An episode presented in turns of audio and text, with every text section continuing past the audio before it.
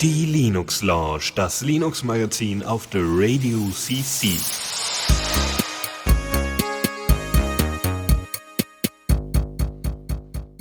So, und damit herzlich willkommen zur Linux Lounge der Nummer 184 am 19.01.2015 und mit dabei ist der Lukas. Das ist der 26. Echt? Was habe ich gesagt? Oh, in 19.01 Uhr, deswegen. Ah, 19.01 Uhr und 26.01. Die stehen bei mir Genau. direkt nebeneinander, die Sachen. Und, Äh, äh, ja, wäre wär ein bisschen doof, wenn es 26 Uhr wäre. und wenn, weißt du, und die andere Sache wäre auch gewesen, wenn es jetzt 19, wie jetzt, jetzt ist 19.02 Uhr, ja, dann wäre es mir aufgefallen, weil wir haben ja noch nicht Februar, ne? Ja. Es hat genau gepasst. Sehr gut. Ja, und äh, der, der blubbert hier ist Faldrian. Genau. Ähm, ja, ja. Wir sind. Ich habe immer das Gefühl, Dennis hat uns letztes Mal alle Themen weggenommen. Ja, wobei er uns ein bisschen was übergelassen hat. Okay, ein paar Sachen. Weil er hat so viele Themen drin und so wie ich mir das, ich habe die Sendung jetzt nicht gehört. Ich will ja auch jetzt hier nicht über Kollegen reden, aber, und dann tun wir es doch. Weiß ich nicht, ob er jedes Thema mit der ausreichenden äh, Ausführlichkeit behandelt hat, wenn es so viele waren. Ja. Weiß ich nicht. Ich mag ihn Äh, lieber. te teile die Aufmerksamkeit, äh, also die Aufmerksamkeit ist gleich Anzahl der Themen durch Zeit. Ja, nee, genau. andersrum. Ja, nee, das ist schon. Ja, doch, doch das ist. Also andersrum? Naja, ja, äh, ja, ja. Zeit geteilt durch Anteil der Themen. du musst ja. die Zeit durch die Anzahl der Themen teilen, dann hast du die, die Zeit, die pro Thema auf, aufgewandt wurde. Mhm. Und je wie geringer die ist. Das ist wie Ja. mit Kuchen und so. Hm, Kuchen. Hm. Okay, ja. Ansonsten. Ja. Noch zu sagen ist, dass diese Sendung gerade etwas äh, äh, provisorisch ist oder wir zumindest mein Setup gerade. hart. Also wir haben ein paar Themen, aber nicht so viele. Und äh, du bist gerade irgendwie aus irgendwelchen Gardinen gekrochen. Und äh, Ja, also aktuell sieht mein Zimmer so aus, dass der Schreibtisch vor dem Schrank steht. Äh, die meiste Technik ist auf dem Sofa.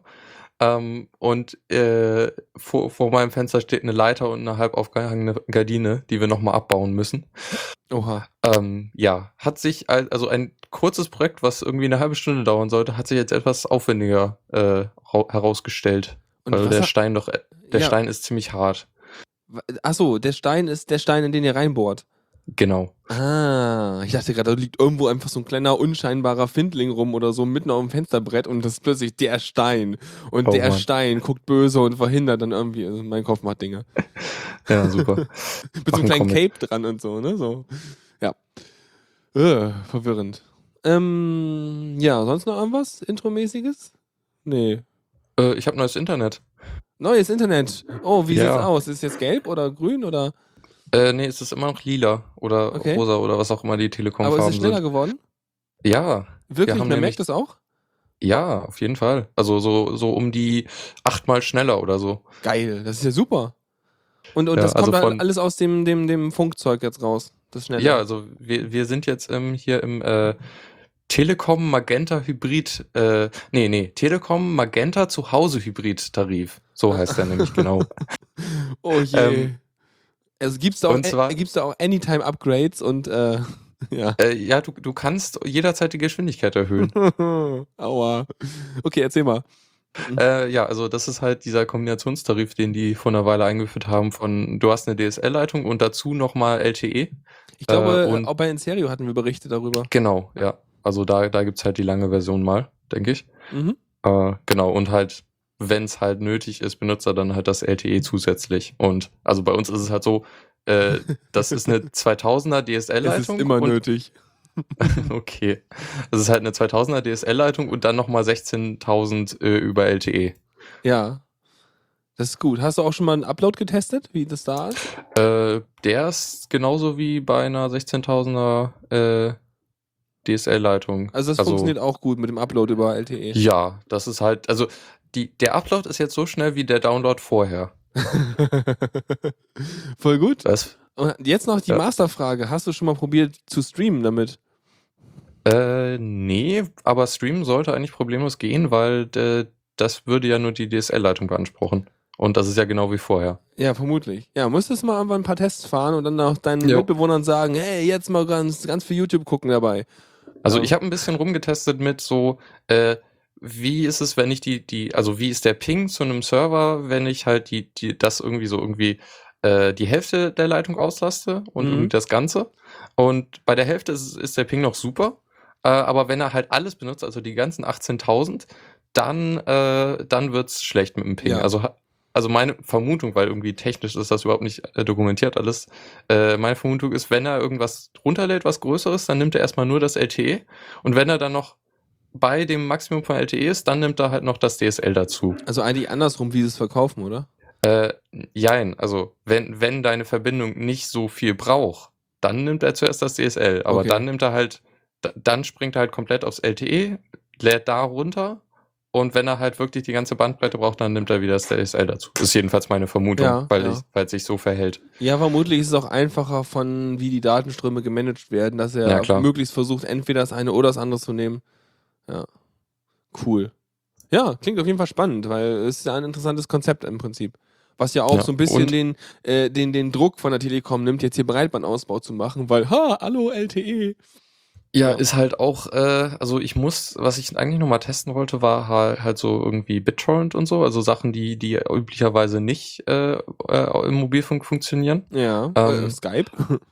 Äh, Skype sollte gehen. Ja, wobei eigentlich. Skype ist, geht wahrscheinlich dann auch über euer DSL dann, ne? Ja, wobei Video wäre noch interessant. Ja. Ähm, Und Upload Ja, also- Skype-Video, genau. genau. Ähm, ja, also so, solche Sachen, die üblicherweise geblockt sind. Also ähm, hier äh, Voice-over-IP ist ja nicht geblockt, weil das bieten die halt selber an auch, dass, Mhm. dass man das darüber macht. Ähm, und es ist halt nicht äh, limitiert, was auch ziemlich gut ist. Also ihr Also- habt keinen, ihr habt, ihr habt keinen, irgendwie ab 50 Gigabyte machen soll euch das Ding zu. Genau, ja. Ja, aber es, soll, genau. es soll ja quasi tatsächlich so ein Analog-Ding sein zu eurem DSL-Anschluss, nur halt über Funk. Ja. Von daher werden sie die Limits nicht machen. Und den Rest haben wir beim Inseriton besprochen, weil ich ja da auch meinte, das ist ja der, der Beweis dafür, dass es keinen logischen Grund gibt, Mobilfunk-Flatrates da zu begrenzen. Das stimmt, ja. Ja, aber dann wollen wir mal zum üblichen Prozedere gehen, denke ich mal. Das können wir versuchen. Wir versuchen es mal einfach. Neues aus dem Repo. Ja, nur zwei Sachen heute. Ich glaube, mein zweites passt ungefähr da rein. Ich bin da nicht so sicher. Aber fangen wir erstmal damit an, was du rausgesucht hast. Äh, ja, Firefox 35 ist auch schon eine Weile her. Das hätten sie in der letzten Sendung auch besprechen können, haben sie aber anscheinend nicht. Das Also meintest ich du mit, sie haben uns Sachen übergelassen. Ja, äh, Ah. jein, nee. Also Oh. Da ist halt, ich habe halt, als ich das Pad aufgemacht habe, da so eine Liste gefunden von Themen, äh, teilweise nur Links. ja, Äh, und ich, das, das sind irgendwie so die Überreste von der letzten Sendung. okay. Na gut, ja, hm. Ist Ja. mehr so ein bisschen, weißt du, das stelle ich mir so vor, wie man, man fängt an, Kekse zu backen, sticht so seine Themen da aus und der Rest, der überbleibt, wo die Themen ausgestochen sind, den haben sie rübergeschoben. ja, äh, ist ja jetzt auch nicht ganz ist so aber schlimm. schon nett. Ähm, ja, was gibt's denn Neu Neues im Firefox 35? Also das größte ist dieser äh, WebRTC-Client Hello, den ich selbst noch gar nicht testen konnte. Ich habe im einmal Grunde, getestet mit meiner Mutter an, Wei an Weihnachten. Ja. Also aber nur im La lokalen Laden. Und das war echt gut. Das war halt wie Skype-Video. Das hat funktioniert. Und vor allem, du Also brauchst auch Grunde- wirklich, du brauchst nur einmal draufklicken und dann sagt er hm, bla und dann gibst du einen Link weiter und dann äh, wählen beide ihre Webcam- und Mikrofongeschichten aus und dann geht's los. Also im Grunde sowas wie Palaver TV nur direkt im Browser integriert. Mm, ja. Ich weiß halt nicht, wie das ist mit mehreren Leuten. Habe ich noch nicht getestet. Ob das auch äh, mehr als One-on-One äh, kann, weiß ich nicht. Steht da was? Äh, also hier steht so ziemlich gar nichts über das Okay. Ding. Ja, denn. Äh, ja, sonst irgendwie äh, Videokompression unter Mac. Na super. Äh, nee, das ist nicht so interessant. äh, ja, und irgendwie haben sie die äh, Man-in-the-Middle-Angriffe irgendwie schwerer gemacht. Ähm, weil, weil sie äh, Public Key Pinning benutzen. Äh, Mhm. Hast du eine Ahnung, was das ist? Ähm, das ist, Moment, ich muss mal kurz wieder auf die Liste. Ähm, Teil- Public Key Pinning war diese Geschichte, dass du ähm, Zertifikatskeys äh, halt in, einem, in einer eigenen Infrastruktur äh, aufbewahrst Ach, stimmt, das. und ja. dann halt abgleichst, ob das wirklich der ist, weil man kennt ja das Zertifikat von Twitter oder von GitHub oder so. Ja, und damit da eben niemand mich. Man in the Middle macht, äh, haben sie selber auch nochmal eine Storage und verlassen sich nicht nur auf die Zertifikatschain, weil es da ja viel, einige CAs gibt, denen man nicht unbedingt so doll vertrauen müsste, aber wo viele Webseiten nicht funktionieren, wenn man die jetzt rausnehmen würde und so weiter. Ja, sehr schön. Mhm. Ich habe gerade Äh, geguckt, also ich habe gerade geguckt wegen Hello in der äh, Mozilla Support Seite wird immer im Singular gesprochen, von wegen ihr Rennen Gesprächspartner, wenn ihr Freund die Konversation betrifft. Also das, das klingt sehr so, als wäre es wirklich One-on-One. Also nur eine Okay. Person mit einer anderen Person. Ja, also hier in den in den äh, äh, in dem Artikel steht was über äh, von Chatrooms. Äh, keine Ahnung, Ja, ob das vielleicht jetzt wirklich ist es nur dann halt nur Text mehr ist so, oder. Vielleicht ist das mehr so eine Chat-Besenkammer, wo nur zwei reinpassen. Ja. Mhm. Ähm, auch interessant finde ich, dass sie äh, CSS-Filter für das Rendering von Elementen per Default aktiv haben. Ähm, das muss ich mal schauen, ob das einen Fehler bei uns im Softwareprojekt äh, löst. Und zwar unter Firefox äh, werden Bilder bei, gesch- bei gewissen Zoom-Stufen, also irgendwie relativ vielen Zoom-Stufen, so, äh, da, da, da hat er so einen Wackeleffekt. Also er rendert das in der höheren Qualität und in der geringeren halt. Und das, das immer im Wechsel so. Und das, das ist total äh, lastintensiv. Das ist ja verrückt. Ich, habe, Ja. ich weiß nur, was in die Richtung geht, ist, dass ich letztens gesehen habe, wenn du eine CSS-Transition hast, wobei ich weiß nicht, ob es nur beim, ob es beim Chrome oder beim Firefox war, ich glaube, es war beim Chrome, während die Animation läuft, benutzt er eine äh, linear interpolierte äh, Version einer Grafik und wenn die Animation durch ist, dann hat es einen kleinen Timeout und dann rendert er nochmal eine smoothe, resized Version eines Bildes. Mm, Das kann vielleicht auch sein, weil, also zumindest soll, sind die Bilder scrollbar. Okay. Äh, keine Ahnung, ob das äh, Ja, Transitionen ist vielleicht auch ein benutzt. bisschen spezifisch. Ja, Mhm. keine Ahnung. Das könnte natürlich sein, dass das irgendwie. Was Firefox Das- 35 auch geschafft hat, ist äh, ähm, das, das, das Test-Framework vom Diaspora ein bisschen kaputt zu machen, ähm, weil der Selenium WebDriver noch nicht mit Firefox 35 funktioniert. Das ist das Ding, was man benutzt, um automatisierte Tests zu machen, sodass sich halt Ah, dieses Programm durch Webseiten, die im Browser dargestellt sind, äh, durchklicken. Und das Okay, klappt mit doof. 35 nicht mehr. Da muss man halt selber dem Selenium sagen, du, hier ist die 34er Binary, nimm das mal. Und dann geht's wieder. aber dann könnt ihr nicht den 35er testen. Oh no, ihr seid nicht cutting edge. Es geht nicht darum, den Browser zu testen, es geht darum, die Software im Browser zu testen. Aber ja, Okay, stimmt. Wenn man Also neue nur die 35er Webseite. Features haben wollte, dann wäre blöd. Ja. Mhm. Okay, ich glaube, da, da sind wir auch durch Ja, mit was den ich noch spannenden Sachen. Ja, jetzt kommt die unspannende. Nee, was ich noch ausgegraben hatte, war äh, eine kleine Android-App. Und zwar ein LibreOffice Viewer, was halt ein Teil ist, was halt, äh, ja, also Textdokumente und einfache Präsentationen auf dem Android darstellen möchte. Im, aus dem LibreOffice-Format halt, ne? Und da dachte ich mir so, ja, kann man machen. Also ich werde es wahrscheinlich eher nicht verwenden, aber ist halt mal praktisch, wenn man sonst irgendwie Text und Krempel hat, meistens ja Webseiten. Ne? Das heißt, du, wenn du Sachen irgendwie mobil da auch gucken willst, dann kannst du trotzdem irgendwie als Webseite exportieren. Aber wenn du dann irgendwie deine, deine, deine ODT irgendwo in deiner OwnCloud hast und das anklicken kannst und er zeigt es dir an, das ist schon okay, finde ich. Und Ja, genau. Also du hast ja irgendwie, also ich habe jedenfalls irgendwie diese Google Drive äh, Office Äqu- äh, Äquivalente direkt Ja. installiert, die die halt dann irgendwie mit denen du direkt Präsentationen machen kannst und so Geschichten. Äh, ja, das das das wäre halt die freie Alternative für sowas, dass du Genau. halt deine mobile Suite hast. Also, wo Also, ich gerade sozusagen immer, wenn ich mal wieder gucke, was bei meinem Handy so updatet, dann updatet, dann habe ich jetzt in letzter Zeit das Gefühl, dass sehr viel äh, dieses Präsentationsding und äh, Google Drive-Geschichten updaten. Und wäre natürlich gut, wenn da auch so aus äh, Open Source Richtung so ein bisschen Gegendruck gemacht werden würde. Mhm. Ja, ja, genau, so ganz cool. Wobei ich letztens überlegt habe, wenn ich jetzt eine Präsentation machen muss, was ich machen werde, also ich werde demnächst irgendwann in einem Monat, glaube ich, eine Präsentation über irgendwie Open Source Software und wie man dabei mitmacht und so aus Firmensicht und sowas äh, halten.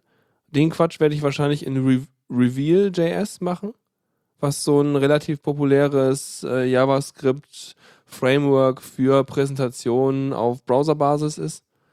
Und das Ding, da kannst du dann auch die Präsentation auf deinem iPad, auf deinem Handy, auf deinem Laptop, auf allem nachher anzeigen. Ähm, und das Ding bietet halt auch noch das Feature, dass man eben äh, eine Druckversion davon als PDF exportieren könnte. Also Mhm. Und das ist für mich, sieht das mehr eher aus wie was, was ich jetzt irgendwie benutzen möchte, als dass ich mir irgendeine Präsentation, ja, LaTeX kann man machen, aber das sieht dann immer aus wie in LaTeX gemacht. ja, nee, keine Ahnung. Und irgendwie mit, mit LibreOffice-Präsentationsding komme ich gar nicht klar, genauso wie mit, mit PowerPoint oder Keynote oder sowas. Und dann mache ich das lieber da drin. Dann schreibe ich da meinen Source-Code rein und dann style ich das ein bisschen, weil Web-Style-Zeugs, das geht mir gut von der Hand. Und dann mache ich da meine Präsentation mit. Ja klar, wenn man halt gut, gut sowas machen kann, dann ist das ja das Idealere. Ja, ja. Ich werde es ausprobieren, bin mal ganz gespannt. Soll mal funktionieren. Vor allem, was lustig ist, das kann wohl auch noch, dieses Reveal-Zeug kann wohl auch noch äh, äh, über, wenn du so einen bestimmten Server mit benutzt, dann kannst du ja so Slaves an deine, an deine Präsentation hängen. Das heißt, Leute können das auch noch auf ihren eigenen Bildschirmen mitsehen, ähm, wie die Präsentation gerade abläuft. Ähm, übers Netz so, ne? Also du hast die synchronisiert Mhm. über so ein Websocket. Und du könntest, ich könnte es auch so machen, dass ich auf meinem Handy die Präsentation hätte, mein Handy als Master Controller einstelle und auf dem Laptop dann halt die Präsentation abläuft als Slave und dann halt auf dem Handy ich halt weiter tippe und dann halt auf dem Laptop das weitergeht. Das wäre so ein bisschen wie wenn du so einen, so einen äh, Präsentationscontroller in der Hand hast. Ja. Ja. Mal Ähm, Mhm. Da gibt es ja diverse Frameworks. Ich habe da schon mehrere mal Ja. gesehen, grob. Äh, Gibt's auch. Also ja, es, es gab ja also- auch immer irgendwie so, oh Gott, wie heißt denn das noch? So ein Ding, was so irgendwie sich stark an Presi äh, orientiert hatte, was vor ein paar Jahren relativ ak aktuell war. Ähm, ja, also es gab ein paar. also, ja, da ist ja auch Bedarf, würde ich mal vermuten. Ja, ich meine, ein Browser ist einfach gut im Präsentieren von Zeug und im schönen Darstellen von Zeug. Und mehr, mehr Mhm. brauchst du nicht in der Präsentation. Und du kannst halt diesen ganzen Multimedia-Quatsch einbinden, wie hier zeige ich mal ein YouTube-Video von unserem Experiment. Klick. Ja. Du bist dann natürlich auch abhängig vom Internet. Richtig. Außer du, Also- außer du lädst das Video runter als WebM und legst es lokal hin und führst es dann Ja. von dort aus. Also im Idealfall wird es ja sowas haben wie, okay, ich mache das über die Seite, äh, aber ich habe ein Fallback und das kannst Genau. du ja, soweit ich das verstehe, auch machen, einfach ein PDF generieren, was du dann halt im Zweifel anzeigst. Ja, was ich machen werde, ist, ich werde das ganze Ding als GitHub.io-Teil machen, dass ich es direkt ansurfen kann, abspielen kann. Werde aber auch noch eine lokale Kopie des Repositories auf dem Stick dabei haben. Also, das läuft ja ohne Ah, Server ja, einfach. ja, genau, ist ja sogar noch besser dann. Mhm. Ja, so viel zur Präsentation. Ich bin mal gespannt, ob das funktioniert und was ich darin überhaupt erzählen will. Das wird auch nochmal lustig. Ja. Ja, ja, ja. Gut, dann Newsflash. Oha, jetzt fängt das große Themenraten an. Ja. Mm, ja, also das erste, was, äh, was ich rausgesucht hatte, war, dass äh, Microsoft eine Firma namens Revolution Analytics gekauft hat. Ist das sowas wie Google Analytics, dass sie jetzt auch sowas machen wollen in die Richtung? Nee, äh, Revolution Analytics ist der Hauptkontributor zu der Programmiersprache Sprache R. Achso, tatsächlich. Mhm. Also die haben halt hauptsächlich daran äh, entwickelt. Und ähm, ja, die gehören jetzt Microsoft, was aber jetzt nicht, also wenn man sich die bisherige äh, ähm, Open Source Strategie von Microsoft anschaut, dann sollte man sich eigentlich gar keine Sorgen machen. Also, Wie meinst du das jetzt? Also, weil die Tendenz bei Microsoft schon eher hin gegen Open Source ist. Also, also weil sie, die halt sehr viele Sachen in letzter Zeit freigemacht haben die und da arbeiten jetzt halt auch sehr seit, aktiv sind. seit, seit so drei Jahren oder so, arbeiten die verstärkt an ihrem Image da, ne? Ja, genau. Also ich meine, die haben Microsoft, äh, die haben Microsoft, die haben äh, Minecraft gekauft. Äh, Also, ne, Minecraft ist jetzt nicht Open Source. nein, aber äh, ich meine nur von Dingen, die man merkt, was die Microsoft gekauft hat, wo man sich so denkt, hä? Ja. Äh, ja, nee, aber was ich eigentlich meinte, war halt, dass sie eigene Sachen Open Source haben, halt so. wie die .NET-Geschichten und so. Ja, das Net-Framework, richtig. Mhm. Also, wenn ich mich sogar richtig erinnere, ist Microsoft inzwischen eine der größten Open Source Firmen. Okay. Hm, mag sein. Ja, auf jeden Fall tun sie da eine Menge. Ich weiß auch nicht. Hm. Naja. Weiß ja nicht, in welche Richtung die da wollen. Was die da machen wollen. Ja. Aber die, ich meine, die sitzen auf eine Menge Code, das kann man mal sagen. Und wenn die da viel Ja. von veröffentlichen, dann ist das sicherlich nicht verkehrt. Vor allem, wenn sie merken, wir können aus dem Code direkt keinen äh, kein, äh, äh, Profit schlagen, dann können wir ihn ja auch freigeben. Ja. Und was, was haben sie jetzt mit R, mit den R-Leuten vor? Weiß man das? Äh, ist wohl noch unklar. Also hier steht nicht viel davon. Okay. Aber die, die, die Sprache selber wird auch schon benutzt in Microsofts Produkten teilweise, ne? Das ja, wahrscheinlich, ja. Also hier unten steht, dass sie es in, in äh, ihre, die haben ja diesen tollen Cloud-Dings da, dieses Azure, ne? Azure. Äh, und da benutzen die es auch schon, das das R in irgendwelchen Machine Learning Services. Mhm. Mhm. Ja, und Google benutzt R auch. Mhm. Naja. Twitter auch. Ach, alles. Ja, weißt du, wenn du immer halt irgendwelche Auswertungen machen willst, dann äh, kannst du mit MATLAB machen oder sowas. Oder du kannst mit R machen. Dann brauchst du halt kein irgendwie 10 GB MATLAB installieren, wenn du R benutzt. Genau. Das ist schon ganz gut. Du kannst natürlich auch Octave benutzen, was so der äh, Linux-Nachbau von MATLAB ist, zumindest vom Rechenkern. Ähm, der ist halt halbwegs äh, API-kompatibel. Aber ähm, R geht halt auch gut und R ist auch richtig gut für große Datenmengen und Statistik und so ein Kram. Jo. Mhm. Aber auch nicht so leicht zum Lernen. Nee, habe ich, ich habe damals mal, weiß ich immer noch, ich habe damals mal wahrscheinlich ziemlich dicht an irgendwelchen Tutorials meine ähm, Grafiken für die Bachelorarbeit mit R generiert. Habe ich im, Ma im, im Make-Script von meinem LaTeX drin gehabt, dass der am Anfang einmal mit R aus den Daten die Images macht, bevor er dann das LaTeX-Zeug kompiliert. Hm, nicht schlecht. Mhm. Okay, ich glaube, das wäre auch zu viel Infos gibt es da nicht.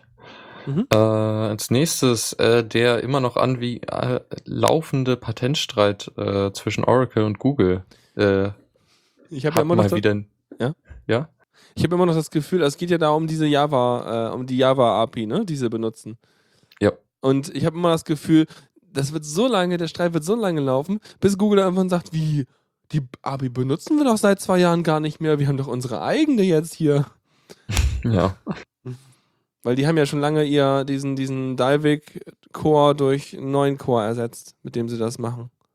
Also, Mhm. zumindest parallel benutzen sie den und dann irgendwann wird wahrscheinlich auch der alte Core abgeschaltet, dass sie die ganzen Apps nur noch äh, auf nicht-Dalvik, ich weiß nicht, wie das hieß, äh, laufen lassen. Art, Ja, genau, Art, richtig. Android Runtime. Wie einfach. ja. mhm. Ja, ähm, ja, was jetzt halt passiert ist, ist, dass das Supreme Court, das sich jetzt halt mit dem Streit äh, befasst, die US-Regierung befragt hat und um eine Stellungnahme gebeten hat. Jetzt darf der Präsident dann sagen, nee, ich habe ein iPhone, mach mal Google platt oder Ja, also es ist halt schon eine recht schwerwiegende Entscheidung, die die halt jetzt äh, fällen müssen, im, im Sinne von, wie gehen wir jetzt mit APIs im Allgemeinen um? Ja. Also sind die patentierbar? Ähm, von daher ist das halt schon ja eine ne Frage, die äh, ja recht wichtig ist jetzt. Also ich finde, die könnten auch mal das, wie heißt das Land, Landesgericht Hamburg oder so fragen. Das ist das doch. Oh, nee. du weißt, was ich meine. Die Ja, sagen, klar kann man APIs patentieren. Ja die, die lassen aber auch alles patentieren. Ja. ja, sollten sie Ja. es vielleicht lieber nicht machen. Vielleicht dann doch Mhm. lieber. Ähm, Google hat derweil auch ein paar mehr, mehr Unterstützer bekommen. Äh, HP, Red Hat und Yahoo.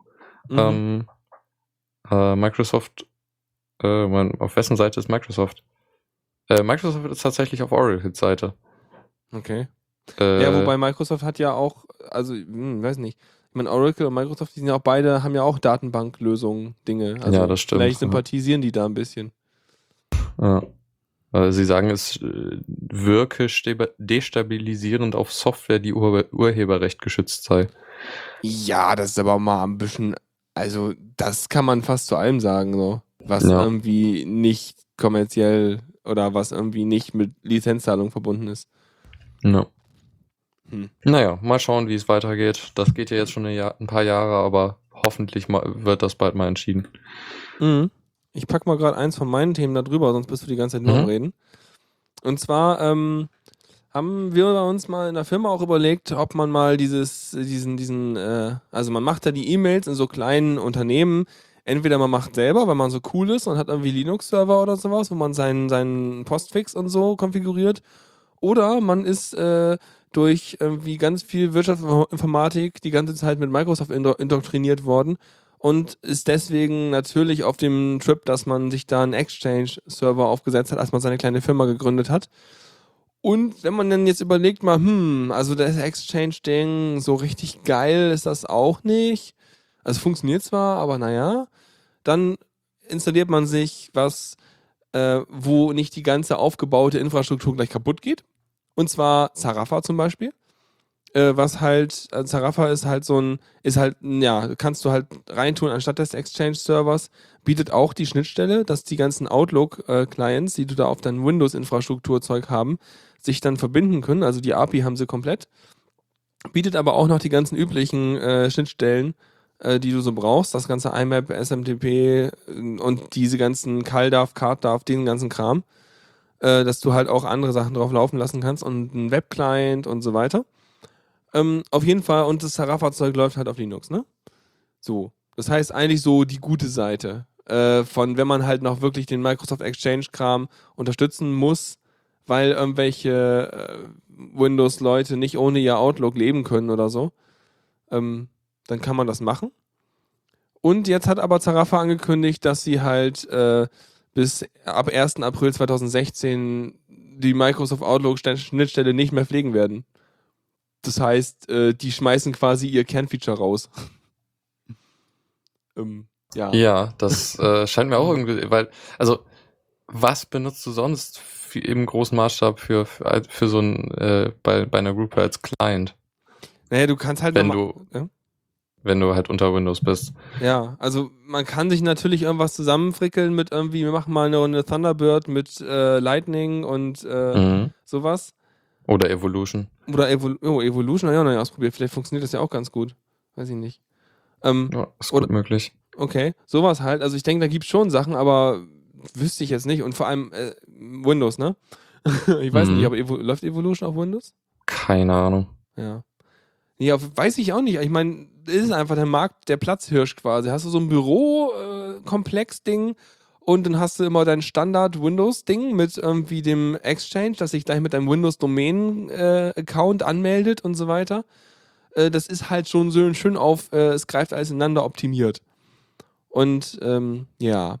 Und naja, sie meinten halt, das Problem wäre, sie würden sich ja gerne weiterentwickeln, also bei Zarafa, und sehen auch, dass so äh, Mobilgeräte und äh, Webfrontends und sowas immer wichtiger würden, weil das so die äh, Zukunft wäre, wo es hingeht. Problem ist halt, dass 75% ihres Entwicklungsaufwands da reinfließen, äh, zu dem MS Outlook kompatibel zu bleiben. Das heißt, 75% der Leute arbeiten nur daran, die, die API halt zu pflegen. Ja, dann kann man sinnvoller machen. Ja, vor allem, also, das ist dann, dann, dann, weiß ich nicht, also, das ist auch irgendwie traurig. Ja, ja das, das spricht nicht für Microsofts äh, Produkt. Wobei man auch sagen muss, dass das Outlook und das Exchange, das ist schon echt alt. Also, das ist echt, ja. glaube ich, eine ganze Weile gewachsen. Ja. Ja, und jedenfalls wollen sie das jetzt nicht mehr und ich glaube mal, dadurch fallen, also in dem Artikel hier beim Pro Linux schreiben sie auch so, naja, ähm, dass wahrscheinlich mehr als 75 Prozent der äh, Leute, die ein, die ein Abo über Zarafa haben, weil du machst immer so Abos, ne? du mietest die Software quasi oder machst halt so Abo-Verträge. Ähm, und dass mehr als 75 Prozent der Leute das sicherlich genau wegen dieser Kompatibilität die Software benutzen. Und ja, klar. Weiß ich jetzt nicht, ob das so spannend ist. Also mal gucken. Na klar, benutzen, funktionieren die alten Clients dann auch noch, aber wenn Microsoft dann anfängt, irgendwas zu ändern, dann äh, funktioniert es halt nicht mehr. Und dann wird auch die, das Update, also wird Zarafa nicht geupdatet und dann ist es inkompatibel und dann ist blöd. Ja. Na, mal gucken. Die wollen ja halt toll mit ihrem eigenen Client und eigenen Kram punkten. Äh, fand ich jedenfalls einen spannenden Move, den sie da gemacht haben, weil das wirklich so ein, nee, wir machen jetzt hier, äh, wir, wir machen mal, was die Zukunft macht, was sie glauben, was die Zukunft macht. Hm. Naja. Nee, Weiß ich nicht. Fand ich bemerkenswert, musste ich erwähnen. Äh, weiß man Bescheid. Ja, du hast ja auch eher den Firmeneinblick. Äh, ja, ein bisschen. Ich habe jetzt in zwei, also in zwei Firmen, einer kleinen, wo ich halt angestellt bin, und einer größeren, also ein bisschen größeren, wo ich jetzt äh, als äh, IT-Consulting-Experte und äh, Web-Frontend-Experte oh. ausgedient war. Mm -hmm. Der kann CSS und JavaScript. Er ist Frontend-Experte. ja, da habe ich jetzt ein bisschen geguckt und habe dieses Leidwesen dieser Microsoft-zentrierten Unternehmensgestaltung erfahren dürfen. und äh, ja, hab's ausgehalten. Oh je, die Schmerzen. Ein bisschen. Gut. Okay, dann äh, hat gab es einen Artikel bei Heise über darüber, dass es im Grunde keine Google Play Editions mehr gibt. Was ist Äh, eine Google von- Play Edition? Äh, von Telefonen, also irgendein Hersteller baut ein Android-Telefon, packt da seine übliche GUI drüber, ähm, bietet dann aber halt noch eine, weit eine weitere Version von diesem Handy an, ähm, die halt mit dem Stock Android kommt und das auch direkt von Google mit äh, Updates mehr oder weniger versorgt wird. Also das, was Nexus auch macht, die Marke. Ja, quasi. Nur halt nicht, das, das Telefon ist nicht mit, als Nexus gebrandet. Ja. Mhm. Ähm, genau, war, war halt irgendwie, äh, vor zwei Jahren ging das los und inzwischen gibt's halt eigentlich gar nichts mehr und die wurden auch nie in Deutschland verkauft. Die wurden auch direkt über den Play Store verkauft und so Achso, in anderen okay. Ländern. Mhm. Ja, also wird's da wohl in Zukunft keine mehr geben. Es war ja auch die Überlegung, ob vielleicht es keine Nexus-Geräte mehr geben wird und nur noch Google Play Editions, aber das hat sich ja jetzt anders rausgestellt. Nee, ich glaube, die wollen ja Nexus als Marke halt weiter. Genau. Ja, die ist ja auch inzwischen echt groß. Also Wobei am Anfang hatten die da ja. Probleme. Ich, ich frage mich ja immer, wie das so ist. Äh, also früher habe ich mich immer gefragt, was machen sie, wenn sie noch ein Handy rausgeben, was 5 Zoll äh, Bildschirmdurchmesser hat? Dann können sie ja nicht Nexus 5 nennen. Ähm, 5.2. echt? Ich weiß Nee. nicht. Also was sie gemacht haben beim Nexus 7, als sie eine zweite Version rausgebracht haben, war, dass sie das alte Nexus 7 2012 genannt haben und das Mhm. neue dann Nexus 7. Na. Es gibt ja auch von Motorola einmal das Moto X und das Moto G, äh, die halt, äh, wo es halt eine, eine 2014er Edition gibt. Und das ist einfach das äh, Moto X äh, in Klammern 2014 oder äh, Moto X zweite Generation. Okay. Die heißen halt auch gleich eigentlich. Das ist dann wie mit den iPods, ne? Wo dann irgendwie iPod äh, Nano vierte Generation und sowas hast. Als Mhm. Namen so. Ja. Ja gut, die kriegen es schon irgendwie hin, aber habe mich auf jeden Fall verwundert, weil die sonst ja immer so auf ganz klaren Markennamen basiert haben. Das hier ist unser Nexus 5 so. Mehr Ja. brauchst du nicht als Suchbegriff. Oder Ja. Galaxy S3. Zack. Wobei da kannst du Ja. auch hochzählen und die hat die 3 hat nicht an der Bildschirmdiagonale gehangen. Mhm. Ja. Ähm, ja, mal schauen, was jetzt nach dem Nexus 6 kommt. Da sind sie jetzt nun wirklich am Ende. Also noch ein größeres Telefon können sie nicht machen. ja, sollen sie mal lassen, weil 6 finde ich auch schon ganz schön groß. Ja, ah, mein Vater hat jetzt eins, das hatte ich jetzt mal am Wochenende in der Hand. Okay. Ja, du hast Ähm. aber auch große Hände. ja, das stimmt. Also es ist auf jeden Fall eine Größe, die ich mir noch vorstellen könnte. Mhm. Ähm, auch, auch für meinen Vater, der jetzt nicht ein bisschen kleinere Hände hat, aber auch eigentlich große. Äh, es ist halt recht teuer. Das war, also ich hatte da ja auch überlegt, ob ich mir Mhm. das jetzt kaufe oder das Moto X. Ähm, und das Moto X ist halt die kleinere Variante davon. Also ist halt wirklich beides von Motorola gefertigt und so. Das ist schon ziemlich ähnlich. Mhm. Also der Formfaktor ist halt auch gleich. Achso, So. okay. Ähm, also wie, also äh, wie, wie, wie soll man das erklären? Also du hast halt, äh, keine Ahnung, die, die Kurven, äh, ich, also ne, oder einfach diese Rundung, die, die mein Telefon hat. Also das Die- die Telefon hat hat, das- eine Rückseite und die Rückseite ist leicht so gewölbt halt, ne? Als wäre das Ding halt, Genau. ne? Also so rund gewölbt, dass es an den Ecken ein bisschen dünner ist und in der Mitte ein bisschen dicker, dass es halt so ein bisschen in der Hand liegt. Ja, genau. Und das hat das Nexus 6 auch. Okay. Ähm, was, ja, also ich beim, beim 5er jetzt hier, was ich hier habe, das Nexus 5, das ist auch wirklich die Maximalgröße. Also größer würde ich es nicht haben wollen, weil das geht noch in der Hand, das geht noch ganz gut in der Hand. Wenn ich manchmal dann Mhm. wieder das Nexus S raushole, merke ich so, ah, das liegt eigentlich fast noch ein bisschen besser in der Hand, weil das halt wirklich in der Hand liegt. Das hier ist mehr so, Mhm. die Hand wickelt sich so, so ums Handy drumrum so. Ähm, Ja. aber dann ist auch Ende irgendwie. Und das ist halt auch, ich meine, hier, das kriege ich in die Jackentasche. In eine Hosentasche habe ich schon irgendwie äh, schon Skrupel, das da reinzutun, weil ich mir denke, äh, dann verknickt das oder irgendwas.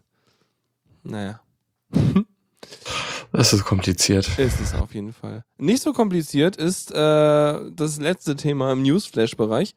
Und zwar habe ich noch rausgesucht, äh, Linux Mint ist ja toll und Raspberry Pi ist toll. Und äh, Raspberry Pi kann aber nicht so viel. Aber ist ja nur 700 Megahertz, kleines Ding und so. Und äh, jetzt gibt es aber einen Rechner oder es soll einen Rechner geben, der wird dann irgendwie zweiten Quartal 2015 rauskommen. Ähm, das ist die, die Mintbox Mini. Und die Mintbox Mini äh, sieht, hat einen Formfaktor wie ein Raspberry Pi. Aber da drin ist ein Quad-Core, 1 GHz AMD Mo Mobilprozessor, 4 GB RAM, 64 GB SSD. Äh, also richtig geiles Teil. Zwei HDMI-Ausgänge und äh, ganz viel USB 3, Gigabit, Ethernet und so weiter. Und WLAN. Und äh, das Ganze für 300 Euro soll es rauskommen. Nicht schlecht. Und das finde ich ganz Also- cool, weil das eigentlich so in diesem, diese Sparte rein, rein trifft, für die man normalerweise äh, einen Mac Mini benutzen würde. Also so, ich habe so ein kleines Ding, was ich da so hinstelle und dann läuft das. Ja. Naja. Weiß ich nicht. Fand ich cool. Ja, klar, also es ist halt so, so, so, so eine nette Klasse an äh, PCs, die halt auch durchaus ihr, ihren Anwendungsfall hat, halt so, so äh, untere Mittelklasse oder, oder eher Unterklasse schon fast, für, wo, fürs Arbeiten halt primär, ne? Ja, also ich meine, das Ding hat auch eine mobile GPU. Also ich weiß jetzt nicht, wie hart, wie gut dieser Kern ist, der drin ist. Das ist so Radeon R3. Ähm, Es ist noch x86, oder? ja, ja, es ist von, ja genau, es ist AMD 64, ne? Also es, Genau. na, wenn mein Browser jetzt nicht abstürzt. Okay, da ist er wieder. Ja, also es ist vernünftig. Ähm, mh. Nee, ich, also ich glaube, ich glaub 32-Bit-Rechner werden heute nicht mehr rausgebracht, von daher äh, ja. Aber dieser R3, der ist auch irgendwie, der ist schon irgendwie ganz niedlich, der Chip, ne? Also es sind irgendwie, man nimmt ja mal die Anzahl der Shader-Einheiten als Maßstab für so eine, für so einen Grafik-Chip. Und das sind, also zum Beispiel so eine, so eine normale Desktop-Grafikkarte äh, hat irgendwie 512 oder 1024 Shader-Einheiten. Also gleichzeitige Pixelberechnungen sozusagen. Und das Ding hat 128, was okay ist für so ein kleines Ding, soll ja nicht viel Strom ziehen. Und ja, ist aber ganz gut. Also performancemäßig. Ja, so wie mobile halt Radeon HD 8400 äh, Karten und so. Also Notebook-Grafik. Notebook-Grafikkarte, genau. Ja, ich glaube, das passt schon. Aber wie denke mal auch, also als, als, sag ich mal, als kleiner Desktop, äh, wenn man jetzt nicht, nicht unbedingt, ein, wenn man also wirklich, mal, angenommen, man möchte jetzt zwei große Bildschirme da haben, vernünftige Tastatur, vernünftige Maus haben, äh, dann kann man sich so ein Ding dahin stellen, statt dass man sich einen Laptop dahin packt. Ähm, ja, finde ich gut. Jo. Bin ich fast am Liebäugeln, denke mir so, uh, als so dedizierten Sendungsrechner. Ist eine Möglichkeit, ja. Ja, mal sehen. Also es ist so ein bisschen was, das ist so die, die konsequente Fortführung von so einem Barebone, aber, aber ohne Einschubflächen, äh, Dinger. Weil hast du auch eine kleine, kleine Kiste, die Dinge kann. Mhm. Naja. Ja, schon cool. Habe ich gefunden, dachte mir so, oh, geil. Und der Frogtux meint, wir hatten- das wäre letzte Sendung schon erwähnt worden. Ja, egal. Haben wir es jetzt auch nochmal erwähnt. Jo. Jo. Dann weiter, was? Mhm. Ähm, da. Zockerecke. Du hast Lieblingsspiel. Ja, ich weiß gar nicht, ob ich es erwähnen darf, Ja, weil es tu es. aktuell, äh, ja, es, es, es gibt aktuell noch keinen Linux-Port und äh, die Firma äh, erwägt es gerade, das auf die äh, Next-Gen-Konsolen Xbox One, PlayStation 4 und den Linux-Desktop zu bringen. Kann man da irgendwo, gibt es irgendwo Petitionen, wo man sagen kann, ja, ich will das? Oder eine Mailadresse, wo man hinschreibt und sagt, ja, ich will es auf Linux haben. Dann könnten wir das hier auch mal erwähnen, damit alle Leute denen eine Mail schreiben, von wegen, äh, mach mal Linux. Das wär Hm, super. Okay, also es wurde am 20. Januar in einem Interview gesagt. Okay. Das ist relativ neu. Ja, ja. Vielleicht kann man da ja noch einen äh, Link auf das Interview und entsprechenden Hinweis in die Shownotes machen oder so, weil wäre doch geil, Ja. wenn es auf Linux laufen würde. Ah, die Aussage ist auch ganz interessant. Äh, es gibt keine, äh, keinen Grund, äh, dass Cobra nicht unter Linux läuft. Äh, Cobra ist, glaube ich, einfach die Engine dahinter. Mhm. Ja, genau. Äh, ja, kann halt Open, OpenGL, dadurch würde es gehen. Ja, dann Ja. sollen sie mal machen. Finde ich Nice, gut. nice.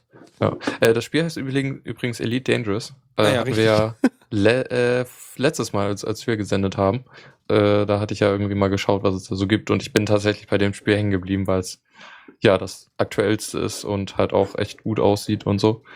Und ziemlich massiven Content hat. Ähm, Okay.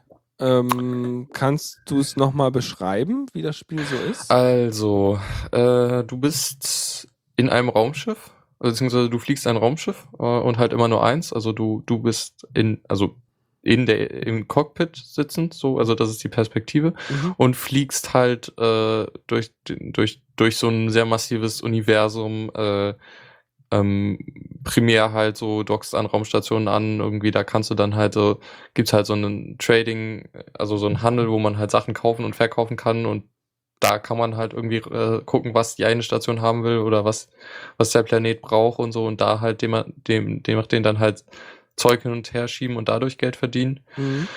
Oder du kannst ähm, Zeug abbauen, das Mhm. gibt's auch aktuell und äh, halt oder halt kämpfen. Also beziehungsweise kannst halt Piraten jagen oder Pirat werden und dann auch- Leute überfallen Kann oder man nicht. auch, also kann man auch irgendwie Sachen aufbauen? Also kann man irgendwie äh, Dinge erschaffen in dem Spiel? Also man baut eine Mm, Nee. Weltraumstation oder sowas? Nee. Nee, also das geht m, aktuell nicht. Ich weiß nicht, ob das in der Zukunft sein soll. Es ist aktuell auch so, dass du nicht auf Planeten kannst. Das ist auf jeden Fall geplant in dem Mhm. Spiel.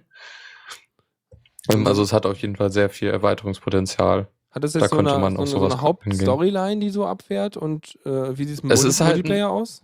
Ja, es ist ein Multi äh, man kann es im Multiplayer spielen. Es ist auch so gedacht, äh, dass man das manchmal. Also es ist eher ein Multiplayer-Spiel, was auch ein äh, Solo-Spiel hat, Ja. wo man einfach da nicht keine anderen Spieler hat.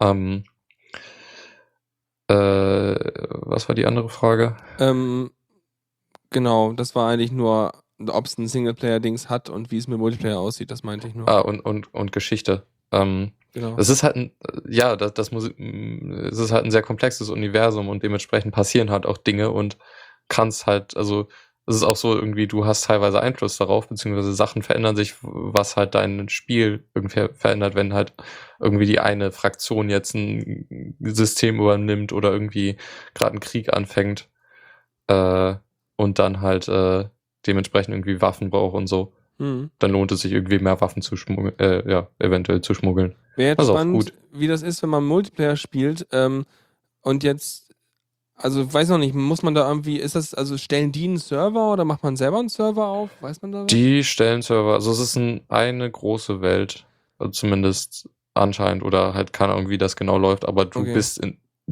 zusammen mit allen Leuten in einem Ding. Okay, weil wenn, wenn dann sozusagen Sachen dort sich irgendwie entwickeln, also wirtschaftlich oder irgendwas, das, dann sind auch alle davon betroffen. Ja. Ja, ist noch spannend. Das ist dann halt wieder so ein Multiplayer-Online-Game-Ding dann. im Ja. Moment. Es ist auf jeden Fall was, wo du ziemlich stark reingeworfen wirst. So, also du hast erstmal das Spiel, es gibt ein bisschen Tutorial, so wie du halt st- fliegst und irgendwie andockst und äh, aus Stationen fliegst und ein bisschen kämpfst.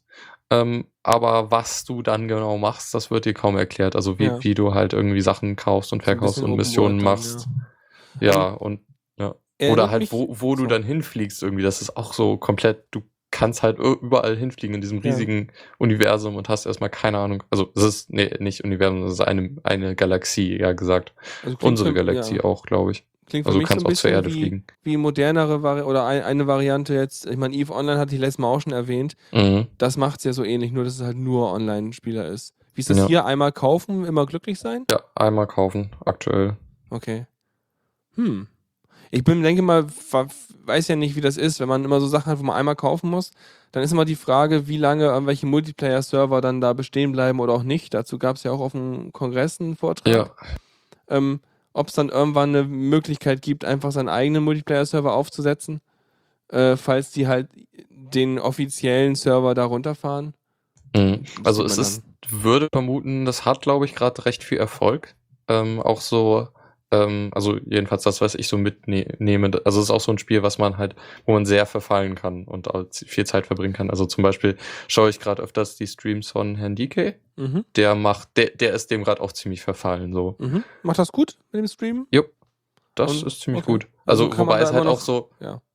es ist halt auch so, die sind halt schon auf einem ganz anderen Level so. Äh, und ich bin gerade irgendwie am Anfang, so, das Ja, ist halt schwer. Aber man kann seine Streams da auch noch die alten Sachen nachgucken, wo man so Äh, guckt, ja. wie er da reinkommt. Dann Genau, das habe ich auch. Das habe ich Ja. auch gemacht, das ist lustig. Mhm. Genau, können wir auch vielleicht verlinken, falls man da irgendwie äh, Mhm. reinschnuppern will. Ist gerade live, by the way. ja, jetzt nicht wegschalten hier. Könnt ihr gleich machen. Wir sind auch so fast so gut wie durch. Dann glaube ich, machen wir noch eine Sektion mit einem Tipp, oder? Mhm. Tipps und Tricks. Bam, ganz schnell. Äh, Was haben wir denn da?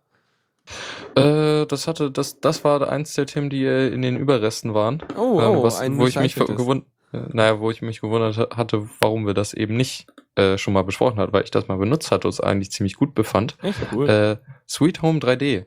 Ein Tool, mit dem du dein, also so halt virtuell eine Wohnung einrichten kannst und halt, also mein Anwendungsfall war dann halt so, ja, ich hab, ich zieh um, ich will gucken, wie ich meine Möbel idealerweise aufstelle und Da das habe ich halt mal- damit gemacht. Hätte ich das mal gekannt, du, bevor ich hier Mhm. umgezogen bin. Voll gut. Das ist ziemlich gut. Also grafisch ist es halt so, ja, geht halt, aber äh, es hat halt sehr, also funktional ist es sehr, sehr weit so. Ähm, kannst halt ganz gut die Raumgröße und so gestalten. Was mir fehlt, waren so Schrägen und beziehungsweise äh, so ähm, Ebenen, mehrere Ebenen in einem äh, ähm, Zimmer. So, weil ich da irgendwie den Spezialfall hatte, dass es Mhm. irgendwie eine niedrige Decke im Teil gibt. Ah ja, okay. Ähm, aber sonst äh, hat es auf jeden Fall sehr viel geholfen und äh, habe halt dadurch dann auch irgendwie den optimalen, äh, die optimale Aufteilung gefunden. Mhm. Ich habe, also mein Vater hat das früher immer so gemacht, der hat sich den Grund, Grundriss auf Papier aufgemalt und hat er sich aus anderem Papier die Grundrisse von seinen Möbeln ausgeschnitten und hat die dann so lange rumgeschoben, bis es ihm gefiel. und das Ja. ist die digitale Variante. Und Genau. der Frogtox im Chat meint auch so, das ist der IKEA-Einrichtungssimulator. Ja. Ikea hat auch so einen Teil, aber Echt? halt Okay. nicht für Linux. Ja, klar. Aber finde ich lustig. Also auf jeden Fall ganz cool, um einen Eindruck zu kriegen. So. Dass natürlich Ja. Dachschrägen fehlen, also das ist ja ein, Major Feature. Oder ich habe es nicht gefunden. Das Ding ist halt auch recht komplex. Ja, glaube ich wohl. Ist ja fast ein Architekturtool, wenn man sich so den Plan Ja. anguckt da oben. Ja, lustig. Es gibt es auch bei mir in, in einem Overlay auf dem Gentoo. Ähm, Nice. Praktisch, weil die meisten von diesen Programmen, die sind ja erstmal dann irgendwie nur äh, irgendwie in, in Ubuntu verfügbar. Ja. Mhm. Ja, cool. Praktisches Ding. Also wenn ihr umzieht oder irgendwas und irgendwie nicht vorher, also ich meine, Tuxi hat das ja andersrum gemacht. Der hat sich ja die Umrisse seines äh, Umzugstransporters an die Wand geklebt mit äh, Panzertape und hat dann halt geguckt, dass er seinen ganzen Kram zusammengestöpselt gekriegt, damit es in seinen Umzugwagen passt. Und das hier ist ja jetzt der, anderes, der andersrume Fall. Umzugswagen ist da und jetzt wieder alles auspacken. Ja. Ja. Cool. Cooles Ding. Jo. Ja. Siehst du mal. So kurz ist ja gar nicht geworden jetzt, oder? Das klappt ja. Nö. Nee. Das äh, kriegen wir immer hin, auch mit wenig Themen. Ja, ja, ja. Ich habe auch noch ein paar dazugeworfen und ein bisschen hier und dies und das. Wunderbar. Ja, dann hoffe ich, euch hat's gefallen hier. Äh, äh, vielen Dank für die Teilnahme im Chat, Frogtux, ja. Und, und Tor auch und überhaupt. Und äh, all dies nachhören, äh, müsst auch live dabei sein oder Kommentare schreiben, freuen wir uns auch. Und ansonsten sind wir durch. Ne? Uh, dann Okay. bis in zwei Wochen. Genau, bis denn. Tschüss. Tschüss. Vielen Dank fürs Zuhören. Die Shownotes findet ihr auf theradio.cc zusammen mit dem Mitschnitt und dem RSS-Feed der Sendung. Solltet ihr Ideen oder Themen für uns haben, dann schreibt uns einfach an kommentar at theradio.cc. Wir freuen uns immer über konstruktive Kritik zur Sendung. Bis in einer Woche.